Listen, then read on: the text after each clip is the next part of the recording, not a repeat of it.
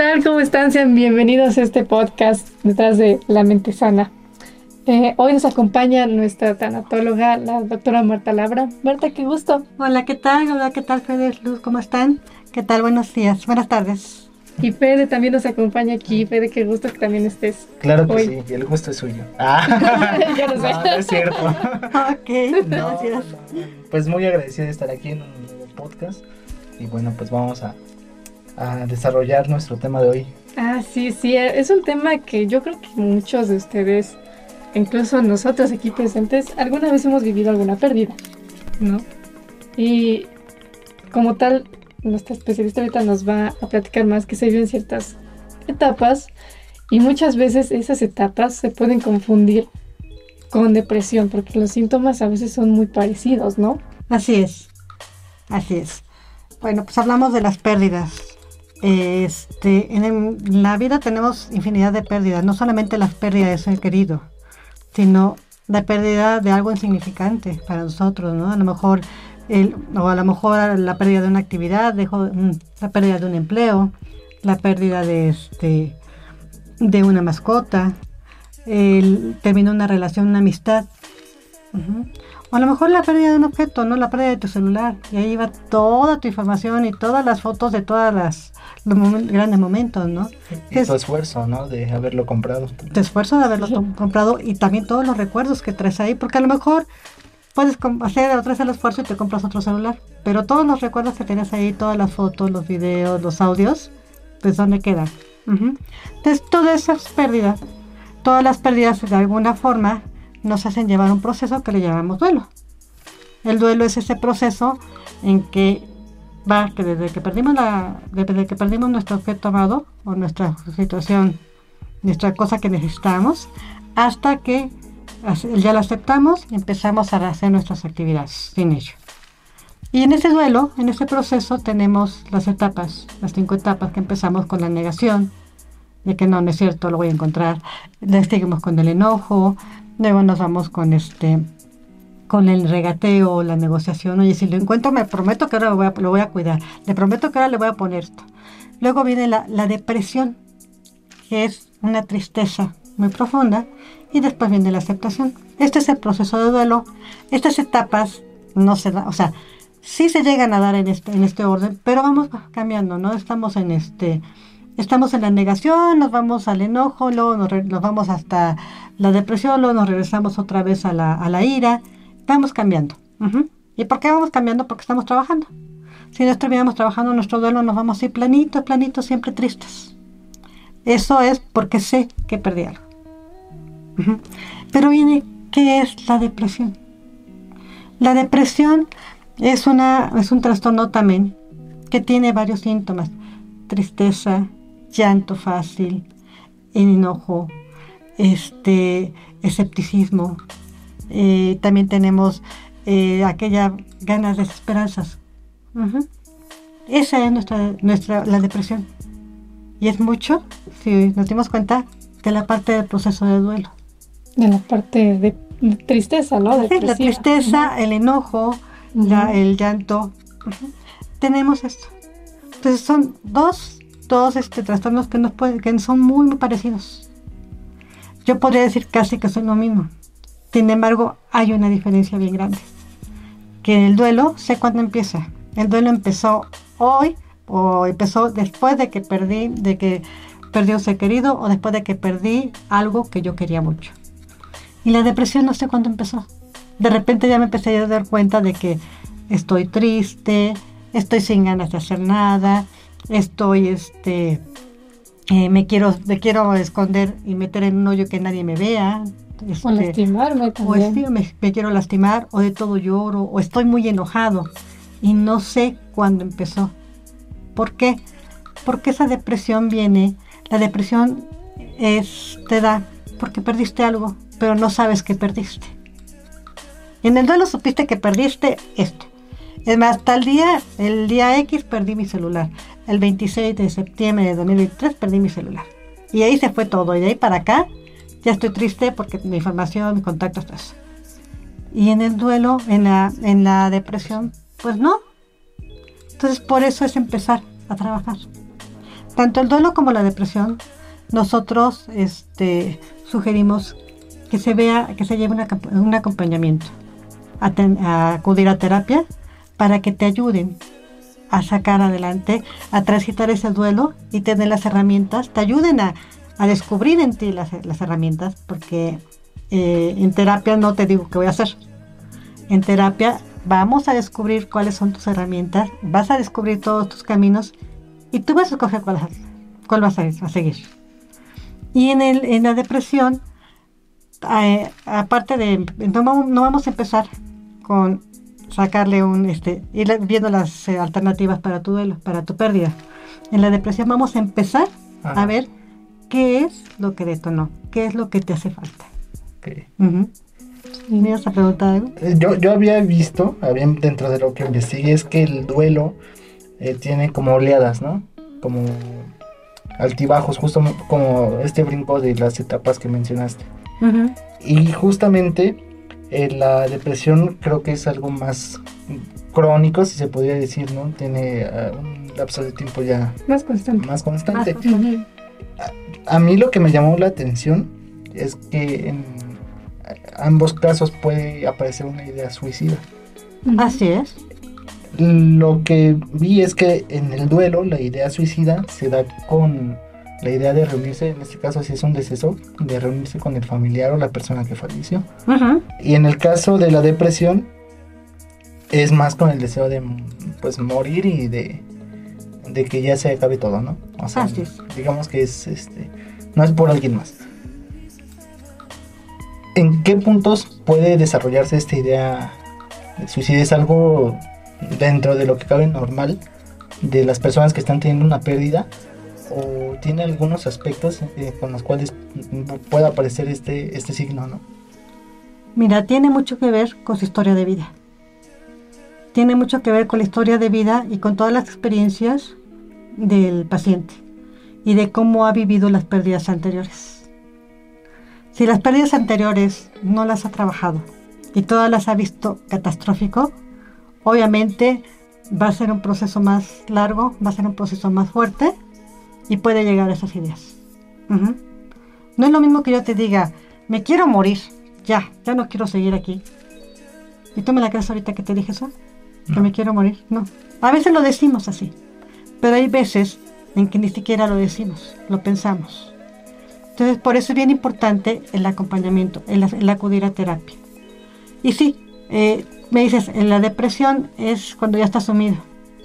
Sí, pero antes de llegar a ese momento, que fue cuando ya detonó, ya te diste cuenta que estabas mal, tuviste, si empiezas a trabajarlo, tuviste un periodo antes en que estabas enojado, en que estaba, en que no creías nada, en que de repente pensabas, no, ya voy a estar bien, ya me voy a sentir bien, ya me voy a poner a hacer ejercicio, ya va a estar bien. Cuando ya pasaste esa etapa, que son las etapas del duelo, que vimos acá en las etapas del duelo, a este, viene la depresión. La diferencia, te repito, es que en el duelo supiste que hoy perdiste a un ser querido o, perdi- o terminaste una relación, te quedaste sin empleo. Hoy tuviste un detonador de ese duelo. Y de ahí ya te das cuenta, estás dándote cuenta. Y en, y en la depresión no te das cuenta hasta que ya estás sumido. No, y, y también pues, pasa, ¿no, Marta? Que hay quienes llegan a tener ambas. O sea, tanto están pasando por un duelo co- como antes ya lo diagnosticaron o está padeciendo apenas depresión. Entonces, en esta parte de, de que si una persona debe tener ambas, ¿cómo lo trabajas?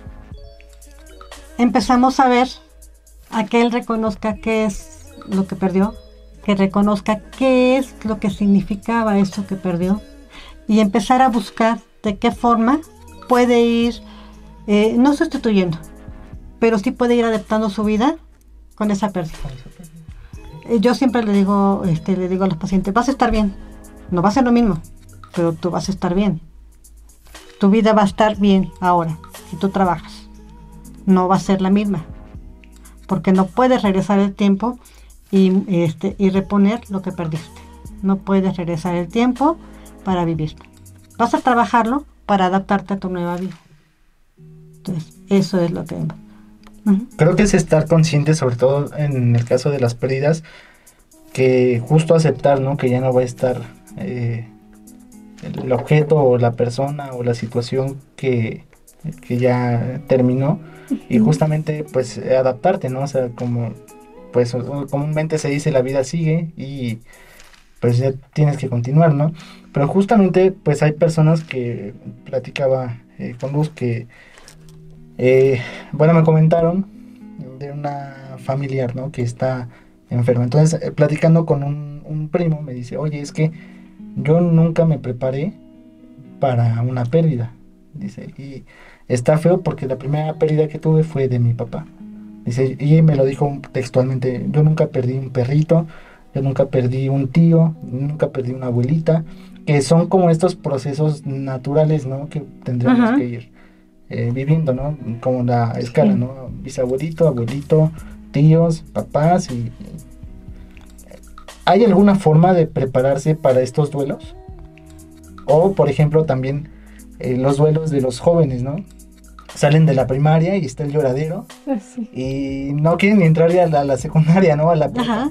O sea, creo que esto es más previsible porque sabes que a menos que sean burritos y reprueben, este, quedan ahí. y se quedan ahí. Y los años los. Sí, y se avientan este, maestría en preparatoria.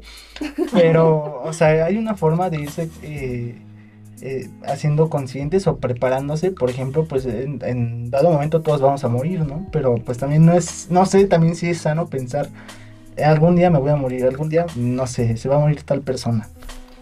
Sí, mira, este, el hablar de la muerte nos da mucho miedo. Y mira que somos un país que viene el 2 de noviembre y hacemos nuestros altares y el desfile ahora de las calaveras y nos disfrazamos y hacemos la calaverita. Pero en sí, ya cuando la vemos, el hablar de la muerte de un ser querido y la muerte propia da mucho miedo. Entonces, ¿qué hacemos? Lo evitamos. O nos reímos de ella. O nos reímos de ella, pero nos reímos de ella de aquí para afuera, hacia Sí. adentro, no, que a mí no me toque. Sí. Entonces, ¿qué hacemos? Evitamos todo eso. Y no, y vivimos, yo digo, vivimos como si fuéramos a ser eternos. Yo vivo, este, lo dejo para mañana, visitar al amigo, ah, luego voy, o visitar al, al abuelito, luego voy. Ay, la semana que entra. O sea, como si tuviéramos toda la vida y no sabemos siquiera si mañana, bueno, es más, ni siquiera vamos a saber, sabemos si vamos a, a llegar a casa hoy. Sí. Sí, Ujú. claro. Entonces, ¿cómo es prepararte? Disfrutar la vida. A tus seres queridos, estar con ellos, hablarles. Cuando los tienes físicamente, eh, decirles que los quieres, quererlos si los quieres. Si hay alguna, Rencilla. por ahí hay una rencilla o algo, platicarlo. O sea, no dejar es que, ese, que esa piedrita que fue un enojo se haga una roca enorme, ¿no? Estar bien con todos hablar lo que quieras hablar, te quiero, te odio, te amo, perdóname, te perdono, pero en vida, en cualquier momento de la vida, estar en paz con esa persona. Porque eso es lo que nos pasa, como vivimos como si nunca fuéramos a morir, como si la muerte nunca nos fuera a llegar. Cuando tenemos una pérdida, sobre todo sorpresiva, vienen todos esos, lo hubiera ido a visitar, lo hubiera dicho, le hubiera este le hubiera llevado este, su canción, le hubiera pedido perdón, le hubiera dicho que me perdonara. Y estos hubieras son los que te hacen el duelo más, más, Más complicado, ¿no? O sea, más complicado trabajar. ¿Y, Ujú. y qué pasa si esto es previo, ¿no? O sea, disfrutar y, y no guardar nada, ¿no? Con estas personas. Pero si ya pasó y ya de plano ya, este, ya no pudiste decir nada, cambiémosle algo más amable, ¿no? A lo mejor ya saliste de, eh, ya te graduaste, ya no volviste a ver a una persona de la escuela. O no sé, ya te cambiaste de casa y ya, no sé, tu, tu familiar ya se quedó en otro estado, en otra ciudad. Y nos guardamos todo este tipo de sentimientos, de emociones. ¿Qué se puede hacer para, para no tener esta carga, ¿no? Por así decirlo. Y estoy entendiendo si esa persona per- este, falleció. Ajá, o ya no la o ya no la contactas. ves. Pues trabajarlo, trabajarlo, ¿no? Acudir a terapia para que lo puedas trabajar. Sí. Eh, cuando estás en terapia eh, con respecto a un duelo, se trabaja mucho, se llama, eh, todo el mundo, la, ay, vamos a cerrar ciclos, sí, pero es ir trabajando eh, el paciente con todo lo que está pendiente. Irlo trabajando, irlo sacando. Lo ideal es que lo hagamos en, en vida. pero no, no siempre lo hacemos. Entonces, ir a terapia para irlo trabajando. Eso es respecto al duelo. Respecto a la depresión. Empezamos a ver en la depresión qué es lo que te hace sentir. A lo mejor hubo un suceso que tú pasaste desapercibido, que ni siquiera te diste cuenta de que este, la pluma que te regalaron en tu graduación, tu mamá y o tus papás te la regalaron en tu graduación y ahorita tienes 20 años que saliste de la escuela, pero sigues, para ti significa mucho y la perdiste. O sea, se perdió la pluma. Pero inconscientemente, ¿qué significaba para ti esa pluma? recuerdo, ¿no? Entonces, en, el, en el- la depresión que empezamos, empezamos a trabajar. ¿Qué es? ¿Cuál es? ¿Qué es lo que sientes? ¿Por qué? ¿A partir de cuándo? A- entonces eh, empieza el, el paciente a hacer un trabajo más arduo para lograr él encontrar qué fue aquella cosa que detonó esa depresión. Cuando ya encontramos esa cosa que detonó, esa pluma que para ti aparentemente fue, ah, fue una pluma la que perdí, pero eh, inconscientemente te movió todo, cuando ya encontramos que fue esa pluma, ya empezamos a trabajarlo como duelo. Pero el trabajo primero en depresión es ir buscando qué fue lo que detonó. Sí, no, la mayoría de las veces cuando es depresión, muchas veces es por ansiedad lo que lo detona. No, primero es una preocupación, si no trabajas la preocupación, eh, escala ansiedad y si no escala, no se trabaja esa ansiedad, escala depresión. También es, es por eso. Que sí, y son las enfermedades ahorita del siglo XXI, Sí. la enfermedad de la depresión. Sí, y justamente también creo que eh, en el trasfondo de todo esto hay cosas que pueden solucionarse hablándolas, ¿no? ¿Por qué? Porque muchas veces eh, gana como que esta parte de, de la mente, ¿no? De que te sientes culpable o, o tienes temor a, ¿no? ¿Qué va a pensar de mí? O eh, este, te autosaboteas, ¿no? Creo que todo esto también se escala porque no está la confianza de decir, oye, ¿sabes qué? Tengo esta situación. Oye, ¿sabes qué? Este, llevamos peleados tantos días. ¿Por qué no hacemos las paces o por qué no hablamos las cosas y ya estoy tranquilo, ¿no? Creo que esto se resume también a, a, a la importancia del habla, ¿no? Con las personas que nos rodean.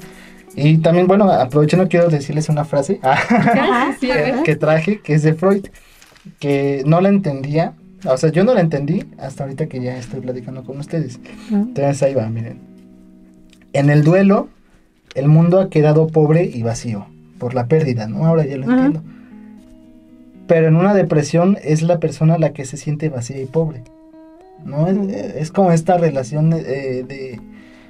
mm, cuando tú tienes una pérdida, por lo que ya voy entendiendo, pues eh, es evidente que ya está ese vacío, ese espacio, ¿no? Hay que subsanarlo para continuar. Pero cuando la persona está deprimida es algo interno, Sí. ¿no? No Así necesita... se sienten. Ajá, es algo interno, o sea, ni siquiera hay... eh, al exterior a lo mejor no vemos nada diferente y es algo que la persona está viviendo en, en su mundo, ¿no? En su mundo. Sí. Generalmente cuando estás de- deprimido te aíslas, Ah, Ok. te encierras. No quieres salir, no quieres ver a nadie, no quieres ir a... Nada, na- no hay algo que quieras hacer. Quieres estar guardadito o encerradito. ¿Hay rasgos físicos de la depresión? Por ejemplo, eh, vestimenta o no sé, a lo mejor este autolastimarse, o sea, ¿cómo podríamos identificar a una persona que está deprimida? Y si se pudiera, ¿cómo podríamos impe- eh, identificar a una persona que está en un duelo? Mira, por lo general cuando la gente empieza a estar deprimida, empieza a este, abandonarse. Se deja de arreglar. Los hombres se dejan la barba, nos afeitan, nos, este, nada más No se tapan, ¿sí? se tapan, no se visten, o sea, lo que sea, ¿no? O sea, nada más con tal de que no, de- no, no esté desnudo, me pongo lo que sea, ¿no? ¿Y, y sí es cierto esto del color negro? O sea, de... de- ¿Desde que vistes colores tristes? ¿Sí? Sí. ¿Sí hay colores tristes? Sí, Sí. el gris, el negro, el café. ajá, el café. ¿Y, y esto, o sea, se da de forma inconsciente o...? inconscientemente los buscas. Tú ponte una camisa, un color llamativo y te, y te levanta, te hace sentir alegre. Tú ves la primavera, son colores, Ujú. un chorro de colores, azules, amarillos, morados, todos. Y ve el invierno, como te lo pintan, blanco, la nieve, este, la, la niebla, noches oscuras. Los tonos grises, negros, blancos. Y ahora que dices esto de la Navidad, también estaba leyendo que hay personas, y yo también me identifico, que en Navidad eh, nos sentimos raros.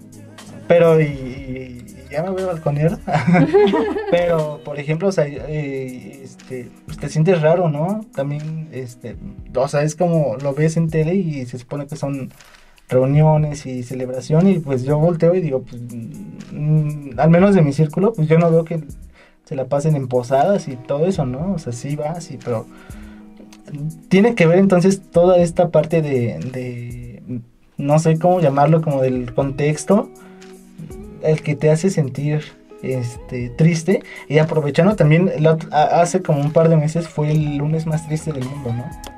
Por ejemplo, este fenómeno, ¿por qué se da? O sea, de, si lo podemos conjuntar con la Navidad y con esto del lunes más triste del mundo, ¿cómo se da? O sea, la gente se pone de acuerdo ahí este, psicológicamente, mentalmente, o, o cómo, o sea, cómo suceden estos este, fenómenos, no sé cómo llamarlo.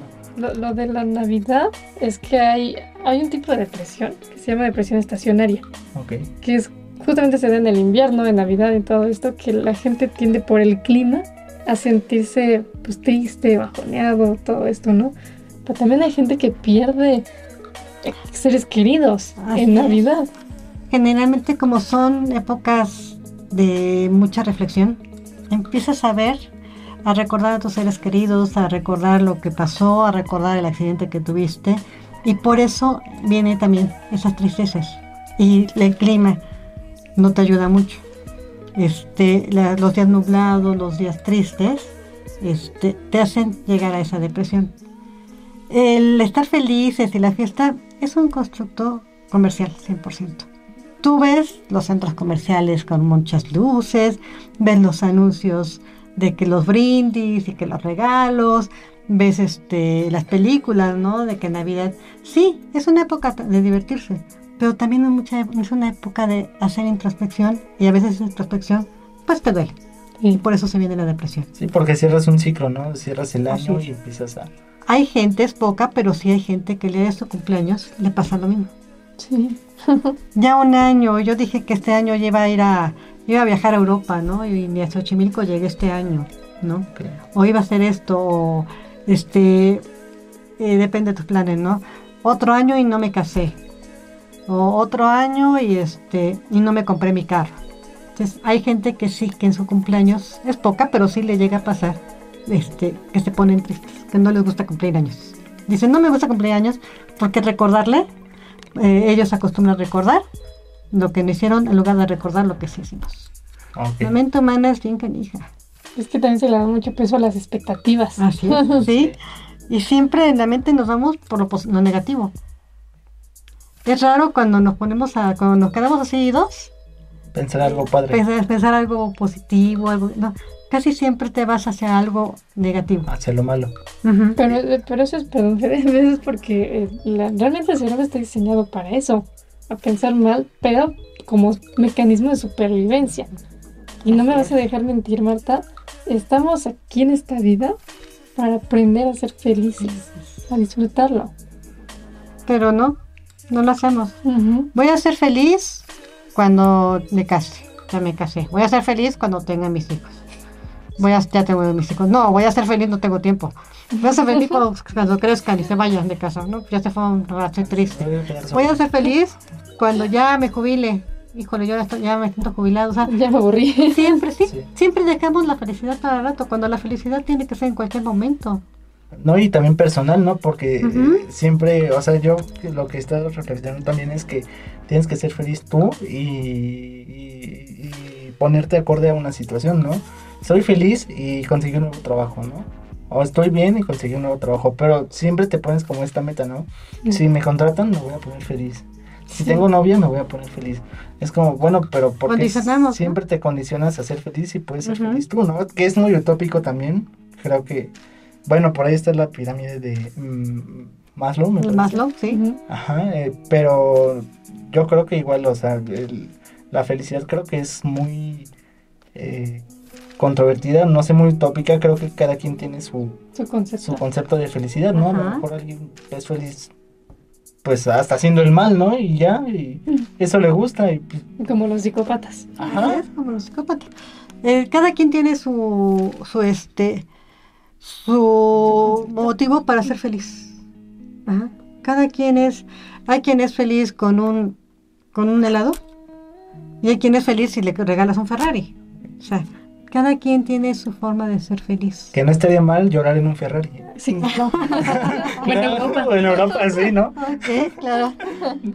Está bien, es bueno saberlo. Pero sí, cada quien es feliz, busca su felicidad, ¿no? Y a veces nos da miedo. A veces nos da miedo ser felices porque dices, eh, yo conozco gente que estamos, al- eh, estamos en una reunión, no estamos contentos, estamos contando chistes. O sea, de las reuniones que estás de, sim- de lo más simple que te ríes hasta porque se cayó el vaso. Ajá. No, no, no, ya no hay que estar ri- riéndonos porque va a pasar algo malo. O sea, Sí. nos Sí. da miedo ser felices y no. Hay que sernos, este, ser felices, ser, estar. eh, ser felices no significa que no tengas problemas. Para nada. Ahora hay gente que también se siente incómoda siendo feliz, ¿no? O sea, ya sea porque viven con una familia que tienen, no sé, sus reglas, o a lo mejor y de plano, pues sí, este, es invasiva, ¿no? Esa persona, ¿cómo, cómo hacerle también para, pues si estás feliz, no, no sé, no incomodar o no, este, invadir espacios, ¿no? También hay gente que se va a los extremos. Si estás deprimido, pues, eh, o sea, te apartas, ¿no?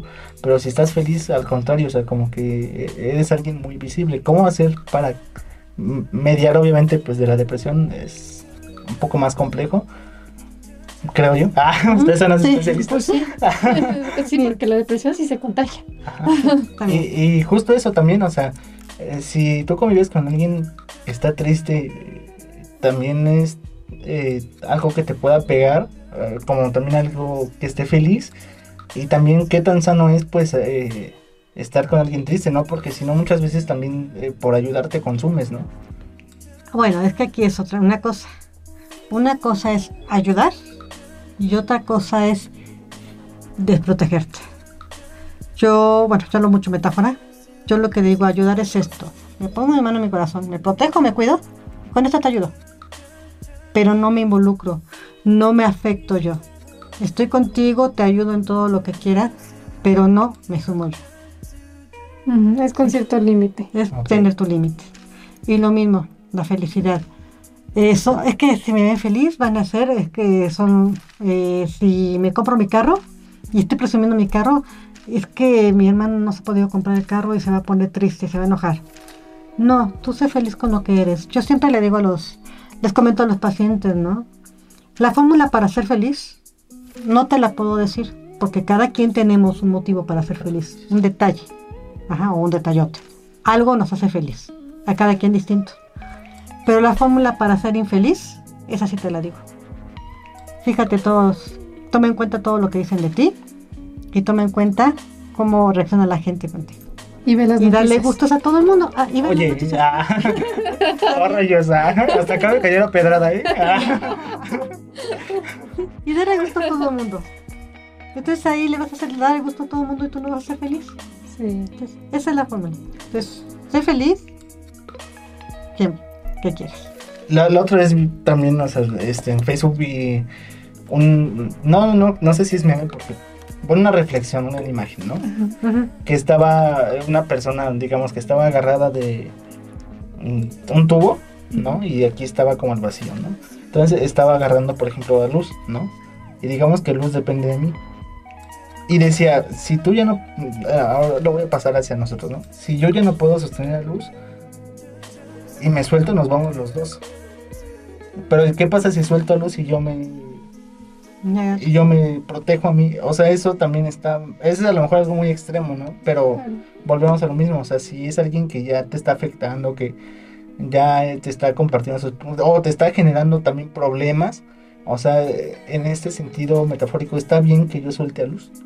Sí, bueno, es que hay, bueno, yo digo mucho en terapia, por ejemplo, que tú puedes apoyar hasta cierto punto, pero nada más. Pero si ya está mermando mi, mi bienestar mental o físico, entonces ya este lo tengo que cortar. Y si me da miedo decírselo a la otra persona, no es mi responsabilidad lo que la otra persona piense, sienta o haga. Siempre y cuando se lo diga de una manera asertiva. Claro. Eso, sobre todo la comunicación asertiva es. Eh, ¿Y cómo se da cuenta una persona que es asertivo o que tiene que ser asertivo? ¿Cómo, cómo exactamente? Ajá, o sea, cuando tú hablas con alguien, no, no sé, no es como que tú evalúes, eh, estoy siendo asertivo, ¿no? O, Ah, ok. ¿Cómo te das cuenta que puedes mejorar en ese aspecto o que ya eres asertivo? Ah, porque no, es que mucha gente cuando no es asertiva empieza a tener muchos problemas con los demás. Em- Empiezan a decir, no, pues es que- como lo que me decías, ¿no? X persona ya no le, no, no le, no le ayudo con el coche porque ella me dice las cosas De ¿De mala onda. gana? Ok, o me, o no, o cuando le pido algo no me lo da, me ignora. ok, Ahí es cuando no está haciendo nada asertivo la otra persona. ok. Ujú. Entonces, digamos que un- una clave o un este, aspecto para saber que no es aserti- asertivo es porque ya te empiezas a tener como conflictos con las Con las personas. personas, con los demás. Ujú. Y al final del camino, pregúntate si tú te lo dijeras a ti, ¿qué sentirías? Alguien te lo dijera así. Claro. Sí. Vete en el espejo y dítelo. Y ve cómo te sientes. sí. Y ahora también eh, tengo otra duda. Ah, justo eso tiene que ver dentro de la forma como nos hablamos de la depresión. Claro. Sí, el autodiálogo sí es, es muy, muy importante y muchas veces no nos damos cuenta. Sin darnos cuenta, nos decimos, qué gorda me veo. O, ay, ya me viste la arruga, ya viste que huelo feo. Cosas Qué así. tonto. Sí. Qué tonta soy. Sí. Ay, soy una mensa. Entonces, todo eso Sí. lo estamos diciendo. Y te lo crees. Y te lo crees. Yo a veces le digo, ¿así le hablarías a tu mejor amigo? ¿Así le hablarías a tu, a tu ser querido? No. Entonces, ¿por qué te lo dices? Tú si eres la persona más importante, ¿no? Sí. O sea, nosotros somos nuestro peor juez. Este, y no nos damos cuenta. Y ahí también puede empezar una depresión. Así es. Porque siempre me estoy diciendo, qué tonta soy. Ay, no, soy un inútil, no puedo, no puedo usar esto. Soy un inútil. Ahora no voy a poder. Ajá. Y es autoprofecía cumplida. Entonces de ahí soy una tonta, soy un inútil, este, no sé hacer nada, no sirvo para nada. No, pues te vas hasta abajo, ¿no? Y ahí viene tu depresión. ¿Qué Y ya está es- pasando? Estás perdiendo tu confianza. se hace como una costumbre, ¿no? También ah, voy a poner otro ejemplo. Ajá. Hay un video de un burrito donde llega la persona y le simula que le está haciendo su nudo. Ujú. Entonces eh, está el burrito y le hace así y, y sin nada, ¿eh? Empieza a caminar y el burrito... Ah, sí, sí. Y es- esto también, o sea, dije, claro, o sea, si tú te hablas mal y empiezas a decir, yo no puedo, yo estoy feo, yo estoy gordo, yo, él es mejor que yo, ella es mejor que yo, no sé, ¿no? Creo que te pasa lo mismo, o sea, ya de forma inconsciente puedes no tener nada, pero vas a hacerlo, ¿no? Y ya a lo mejor vas a caer como está en un patrón, ¿no? De Sí. autosabotaje, de, de empezar ahora sí realmente a no lograr cosas y que esto sí te puede llegar a, a deprimir, ¿no? Pero desde el inicio creo que también es tanto importante pues la autoconfianza, ¿no? El, el- Sí. el auto- el autoestima. Ajá, el diálogo que tienes como contigo mismo, tu autodiálogo, y lo que te crees. Sí. Yo siempre, este, digo, no vamos a empezar a cambiar, a, entender las palabras que me estoy diciendo y vamos a cambiarla por algo positivo. Ya no diga, ya no me digo, ay, qué mensa soy. Ah, o me equivoqué, lo voy a lograr, lo voy a hacer de otra forma para lograrlo, ¿no? Sí, ir cambiando. Es trabajarle mucho, ¿no? Pero sí, es lo que te lleva a la depresión. Y ahora el caso contrario, las personas que son muy ególatras, ¿eso también está mal? Bueno, es que eh, hay una diferencia muy grande entre egoísmo y narcisismo. Ok, ajá. Enorme. Entonces, sí, eh, realmente el narcisismo es un trastorno y abarca más cosas, ¿no? Ajá. Como el decir, voy a hacer sentir mal al otro, lo voy a hacer chiquito, eh, siempre lo voy a hacer mal, ¿no? Y en cuanto al, al egoísmo, lo vas a decir como, ay, qué sabroso, me veo y me deseo, así no. Nada, ¿Y, eso es sano? Pues no, no nada en exceso es sano. nada en exceso, nada en exceso es sano. Ok, pero sí está bien verte en el espejo y decir, ah, hoy me gusta cómo me arreglé. Claro, sí. lo que yo comentaba, vete en el espejo y enamórate de la imagen que ves, que te guste la imagen que ves. Ok. Hasta ahí. Y. No te, no, este, no te pases. Hasta cierto límite. Estás ahí Ajá. toqueteando. Algo así Ay, como, ay, como el príncipe encantador. Ah, ok. Él es el claro ejemplo de, de egoísmo y narcisismo. Como, Ay. como Johnny Bravo, entonces, o como el Ándale, Víctor, ya para. Y, y es este también esta parte de, de cómo te ves, te sientes y cómo te ves, te tratan, sí también influye. eh, Tanto para las personas que están tristes como para las alegres, o sea, sí influye. Ahora ya vemos lo del color y vamos sumando aspectos, ¿no? Cómo te vistes, cómo te sientes, cómo te ves, sí influye. O sea, eh, por ejemplo, ¿qué le podría pasar a una persona que se ve triste y qué le podría pasar a una persona que se ve alegre? Mira, cuando estás en depresión, lo que comentábamos hace rato, te descuidas. No te bañas, no te afeitas. eh, si estás en casa, ni siquiera te quitas la pijama, ¿no? Vámonos hacia atrás. Vamos a, ver otra cosa. Cuando está enferma una persona este, y está muy delicado, está en cama, no lo bañan en la cama, está con su pijama. Entonces, cuando tú te ves sin bañarte, ¿so? ¿a qué inconscientemente a dónde te vas? Estás Ah, enfermo. sí, ya. Entonces, yo siempre lo único que les pido es, es un- tener el hábito de levantarte y tender tu cama. ¿Qué te dicen? Está enfermo, cayó en cama. Entonces, al ver tu cama extendida, inconscientemente te está diciendo, no, algo no está bien, no está bien. Es más, ves la cama, ves la cama, la tiendes y dices, no, ya no vuelvo a acostar, no, ten- extenderle, volverla a Sí. tender, no, mejor, mejor ya me quedo parado, ¿no? Y empiezas a hacer cosas. Ya no duermo. Ah, Pero son, Sí.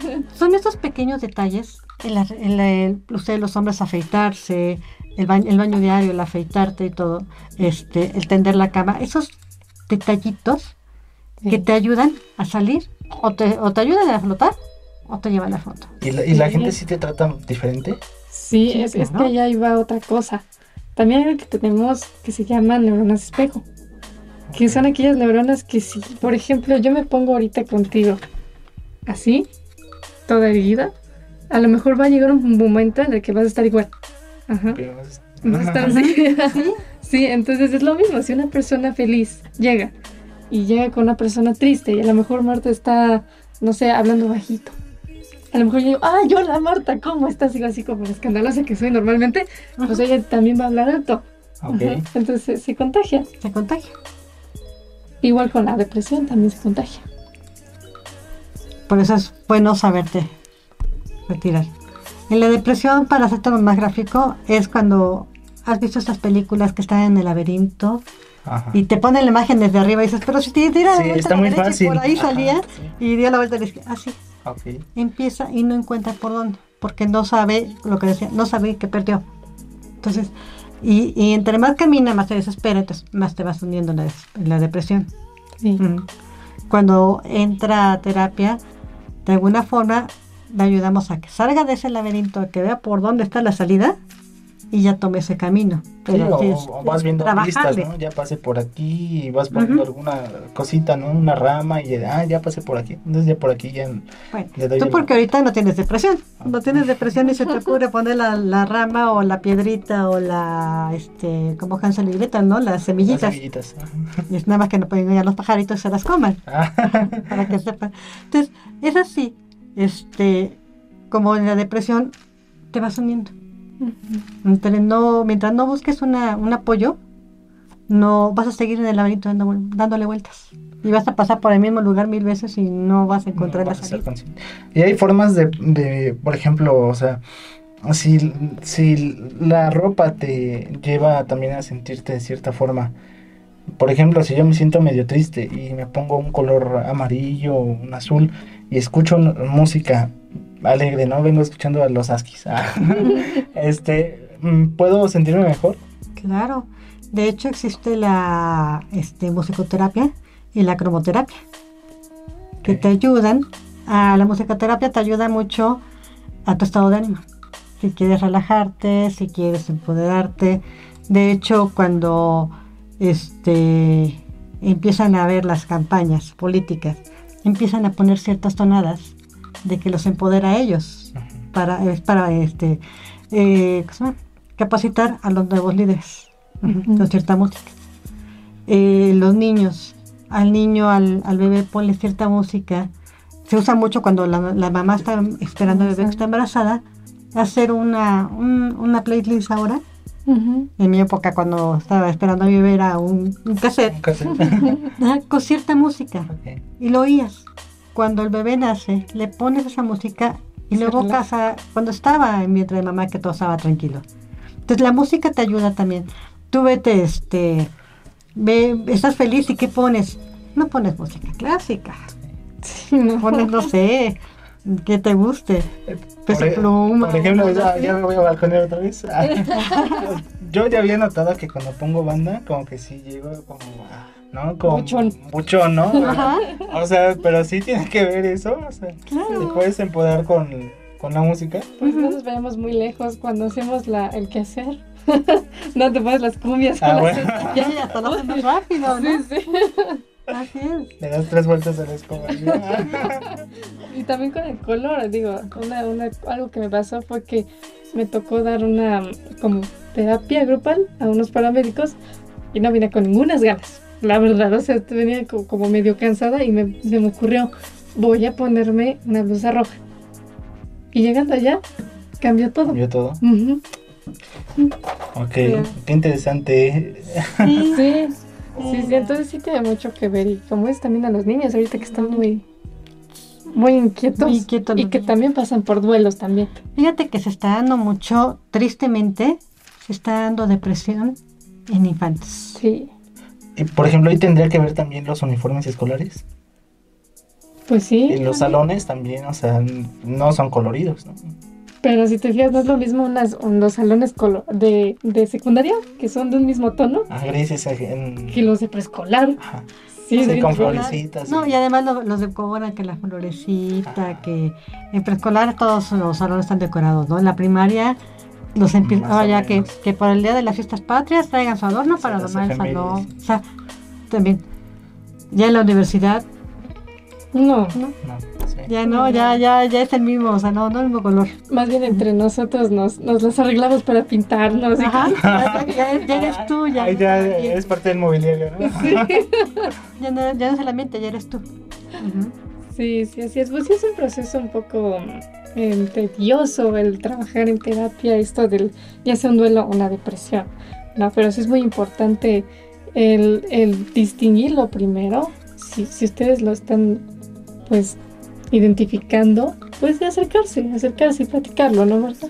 Es bien importante este el apoyo, porque a veces lo tomamos muy a la ligera. Sí. No, yo estoy depre, Se me pasará. se me va a pasar. Pero pues a veces no se te pasa. De contrario, te vas para abajo. Entonces es bien, bien importante buscar, buscar ese apoyo. Ese apoyo, ir a terapia para salir, para que te ayuden a, tener- a encontrar las tus herramientas para salir adelante. Sí, porque también lo, es lo típico, ¿no? Como de, ahorita no estoy de ánimos, déjenme estar solo. ¿Y está bien? Y está bien, pero Vale. después de eso no es apartarte, sino es salir y incluso platicarlo a lo mejor con tu pareja, con tu hermano, no sé. Ujú. Déjame estar solo, no, no estoy de humor, que déjame solo un rato. Pero ya no toda la vida. Llega un punto en que te tienes que obligar, ¿no? A salir adelante en el duelo. Así es. De hecho, este, eh, en una ocasión lo escuché y, y dije, ¿qué razón tiene, no? Respecto al duelo. El duelo, sobre todo el duelo de la pareja, debe tener un- una fecha de término.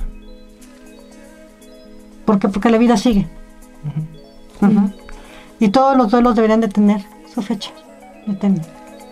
Hay autores que te dicen un año, hay que te dice dos años, hay que te dice seis meses. Todo depende de la persona, pero sí tener una fecha. Es decir, ya. Es como cuando estás este eh, llorando, ¿no? Y te la pasas llorando por ya, o sea, llega un momento que sabes que ya, ya me cansé de llorar, ya. Sí. Me borro, el- me estoy con las lágrimas, tiro el pañuelo y sigo para adelante. Sí, tener una fecha. Incluso ni siquiera sabes si, si por esta lloradera tú estás como retrasando, no sé, a lo mejor ahí, ahí está tu nueva pareja, pero tú como estás eh, todavía en ese proceso de duelo, pues estás dejando ir esa oportunidad o no sé, ¿no? Sí. Mira, el duelo, no, hay una imagen, es que no recuerdo el nombre, que lo hizo un grafitero en Nueva York, que es una niña que se está yendo el globo. Y la niña está así con la manita como queriendo el globo, pero el globo es rojo, y la, la imagen es en gris. Y el globo se va, y ahí se quedó. Y ya no lo va a agarrar porque el globo está yendo, y cada momento va a servir más. Así nos quedamos, ¿no? Con el duelo, queriendo agarrar algo Que está- y ya no podemos. Y a lo mejor acá abajo hay un montón de globos, pero quieres agarrar el que se fue. Y no te das cuenta que está acá abajo hay más globos que puedes agarrar y puedes disfrutar. Es. Entonces, eso es lo que hacemos en el duelo. Deja, déjalo ir, ya se fue. Eh, hacer todo el ritual, todo el proceso de duelo y ya disfrutar lo que hay. Sí, aprende a, a- a disfrutar del nuevo globo, ¿no? A lo mejor lo que no hiciste con este globo, lo puedes hacer con el nuevo. O a lo mejor ya no va a ser globo, ahora va a ser una pelota.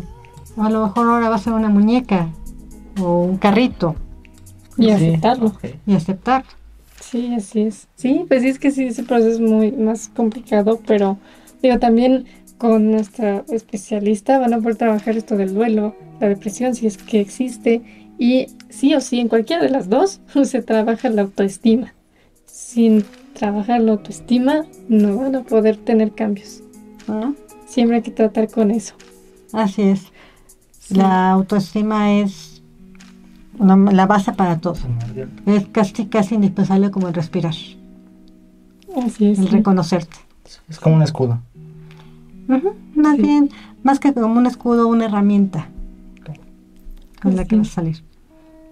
¿Tienes más preguntas, Fede? Por el momento ya no. No. A ver, deja reviso mi cuaderno. y te digo. revisar, pero...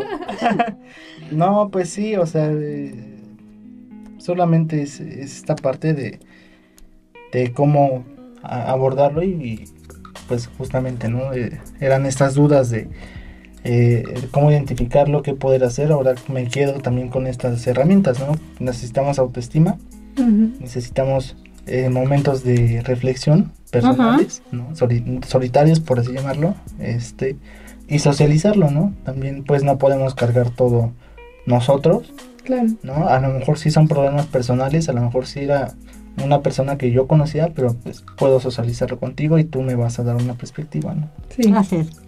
sí, sí. Y trabajarlo en terapia. Trabajar en terapia, sí. Es, sí, sí, si ustedes quieren trabajar en terapia precisamente, no deben agendar su consulta en la clínica, mandando mensaje en redes, pueden mandar mensaje en Facebook como Mente Sana Vida Sana, Instagram Mente Sana Vida Sana punto nueve, o mandar mensaje al número que aparece aquí en pantalla.